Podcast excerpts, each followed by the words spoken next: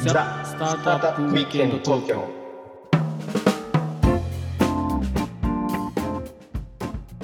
はい皆さんこんにちはこんにちは、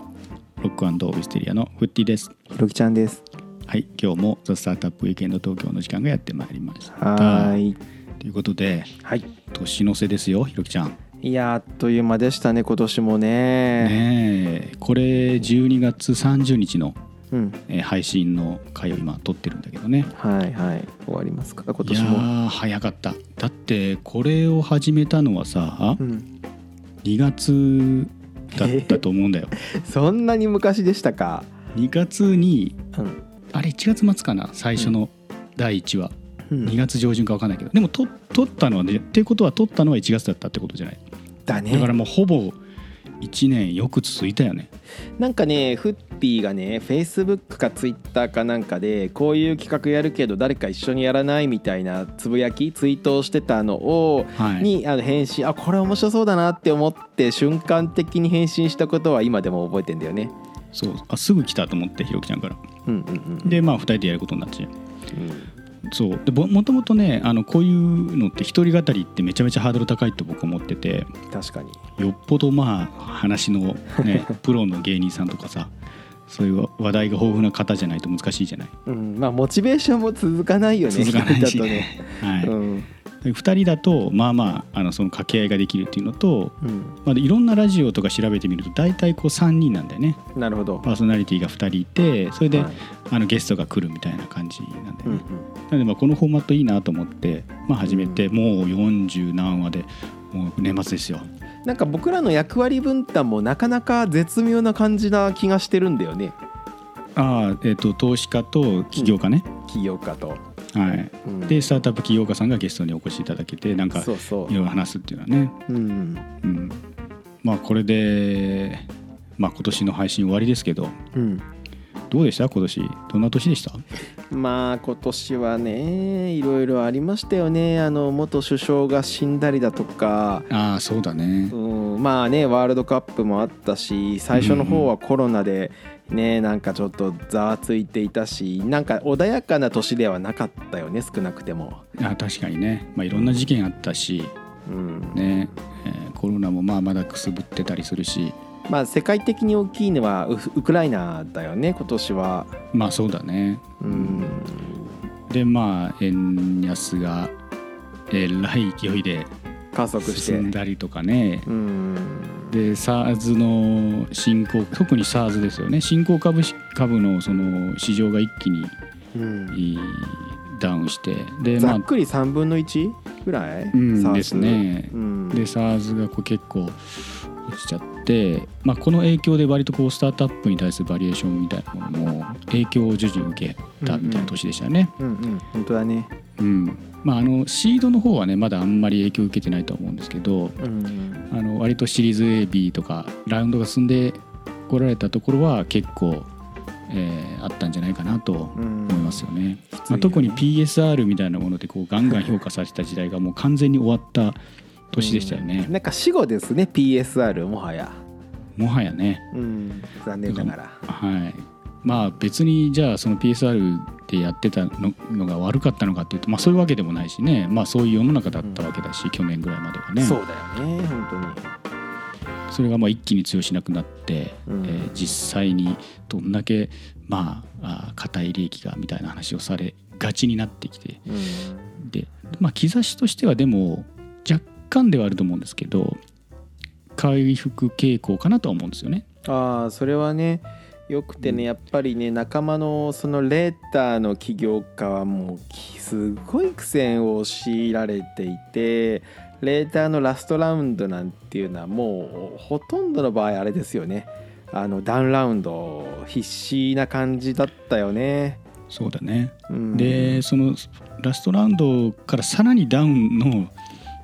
あの IPO 時価総額 で IPO うん普通だよねそれがねう最近、んそういいうのがやっぱり多かったね、う多かったねうん本当に、うん、きつい時代ですね本当にはい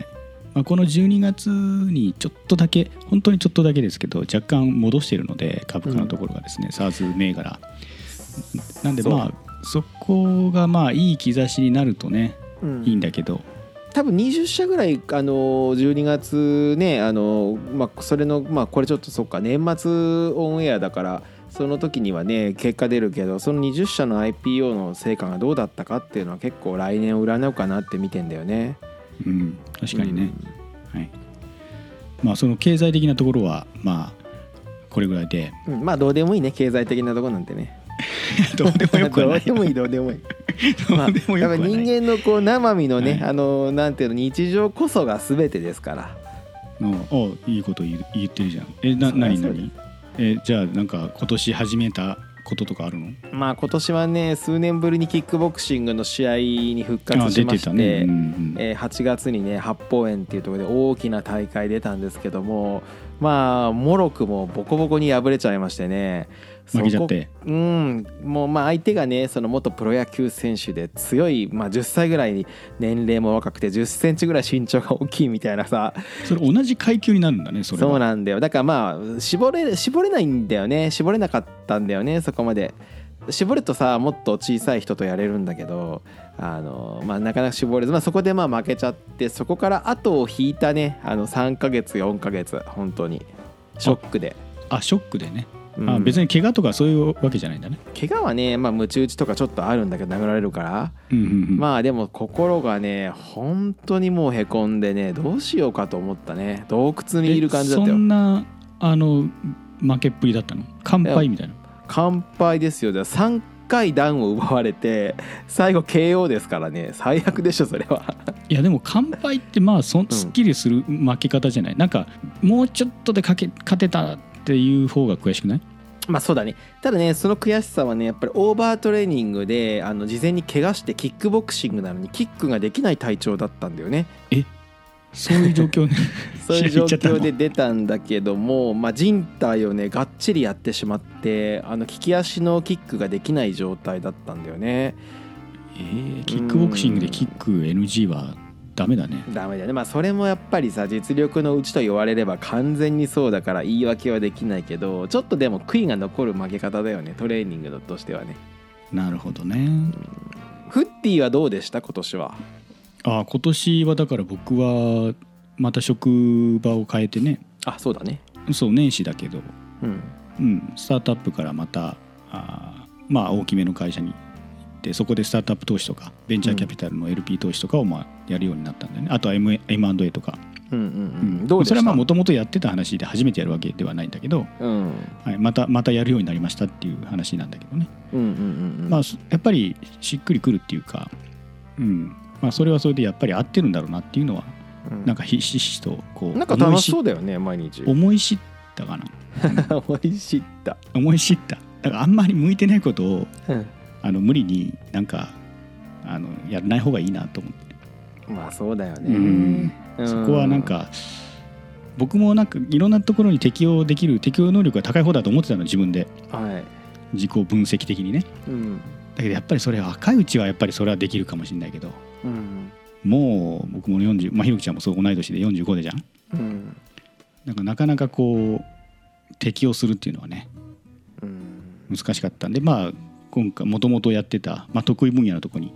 帰ってきたんでうんまあ非常に水を経た魚のようにやってるわけだ働いているって感じですね。あーなんかでもそれはすごく大きな学びですね。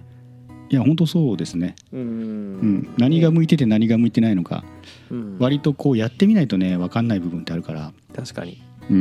ん、そうまあ、そういう意味では、まあ、今やってる動画が一番、まあ、自分にとっては向いてたんだなっていうことが分かった1年でしたね。うんうん、はいあそれは素晴らしい一年でしたね。はい、そうですね、はいうんじゃあちょっとなんか楽しい話題ちょっと1個ぐらい言っとく か。そうひろきちゃんなんかだね。旅行とか行かなかったのことでしょ旅行あー旅行はまあいろいろちょこちょこちょこちょこ行ったけ出張とかど家族で旅行とかは家族で旅行いどこ行ったかなーって感じかな沖縄にちょっと行ったかなあ夏に。いいじゃんいいじゃん。沖縄に行ったりとか、この間は久しぶりに出張だけれどもアメリカにシリコンバレーに行ったりだとか、おお、まあ、ちょこちょこ動き出してるねうん、いいね。まあ、うんうんうんあの徐々にね海外とかもうほとんど海外コロナやってない でしょなんかやってないしさ、まあ、海外もまた面白くてアメリカなんかは公共施設にマスクのシール印が貼ってあるんだけどはいあのあの店員ですらしてないよね、まあ、マ貼っスてクんとのかにねいやもう面白いなと思うよく、まあ、はっきりしているお国柄ですよね そうだね若干だからね、まあ、この間、まあ、マスクなんかしていくとちょっと気持ちがらわわがられるっていうわけじゃないけど相当特殊な感じで見られちゃうかな、まあワールドカップとか見ててもそうだよ ね、うんそうなのそうなの、ううんん、まあ、日本しかコロナやってない感じになってるけどまあこ出れない感じどこまで続くのかまたねねえいうつん人はマスクを外すのか、外す日のか本人はか日本人はだね世界はもうとっくにやってないっていうそうそうでそう、はいうんまあ、でもね僕花粉症だからさうん、あの結局3月4月ぐらいまでやるんじゃないかっていう気がするけどね結局ね花粉症だから結う局、んそうなんだよね、まあ来年の4月5月ぐらいかなはい、うんまあでももそれぐらいにまでかかるんじゃないですか日本もまあ、まだまだ実、実質的にはなんかそこぐらいかかりそうっすよねうん、かかると思じゃあこの2022年うはいもう終わりですねあと2日で終わりですけども、はいはい、あの寒い日も続いてますけどもはい皆さんねぜひ体には気をつけて良いお年をですねそうですね、まあ、今年はカレンダーがまあまあいい方で結構長い目の休暇の方もいらっしゃるんじゃないかなとあそうなんだね思いますけれども、まああの、飲みすぎないように皆さん、はいはいえー気をつけます元気に年末年始ね過ごしていただけたらと思っておりますはいはい、えーじゃあ時間の切り替えちょうどいいんで今日は一旦これぐらいにして、はいまた次のエピソードにつなげていきましょうはいよかったらコメント高評価チャンネル登録あとツイートをしてくださると嬉しいです、お願いしますはい、ではねまた次回「ザ・スタートアップウィーケンド東京」でお会いいたしましょう今回はこの辺ではいさよなら